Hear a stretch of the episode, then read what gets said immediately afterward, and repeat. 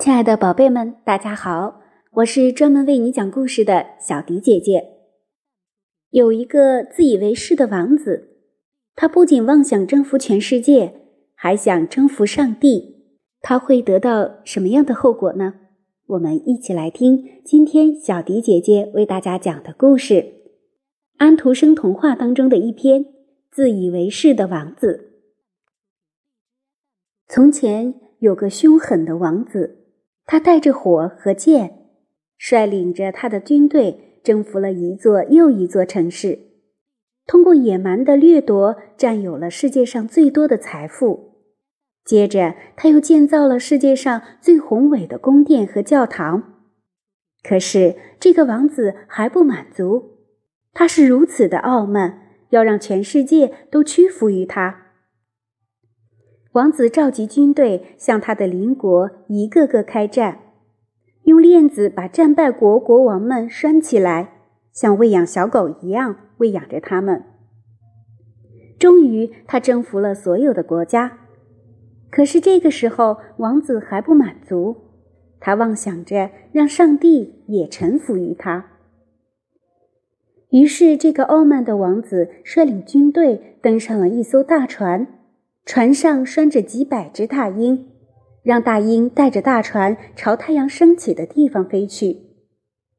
随着大船越飞越高，上帝就派出了一个安琪儿去警告王子。可是王子却命令大家向安琪儿开炮。眼看着安琪儿的翅膀微微挥动了一下，几千发炮弹就轻易的被挡了回来。就在这时，安琪儿唯一的一滴血顺着翅膀滴在了大船上，大船顿时变得非常的重，然后燃起了熊熊大火，接着就从空中重重的掉了下来。然而，上帝的惩罚并没有让这个傲慢的王子清醒过来。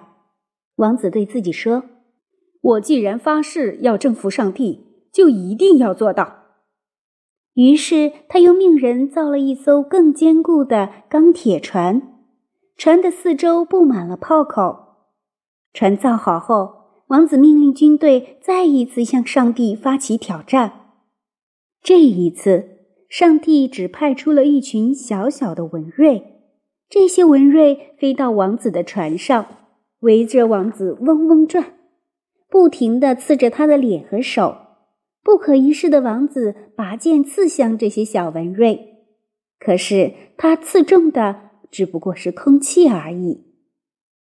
王子最后累得精疲力尽，他不得不叫人用帷幔把自己包裹起来。不料，一只小文瑞趁机钻进了帷幔里，又钻到了王子的耳朵眼里，并狠狠地刺了他一下。文瑞的毒液在王子的体内迅速蔓延，让他痛痒难忍，狂抓不止。最后，王子把所有的衣服都撕破了，光着身子在船上乱蹦乱跳。士兵看见都忍不住大笑起来。谁能料到，这个想要挑战上帝的王子，竟会被一只小小的文瑞打败了呢？亲爱的小朋友。通过这个故事，你明白了什么道理呢？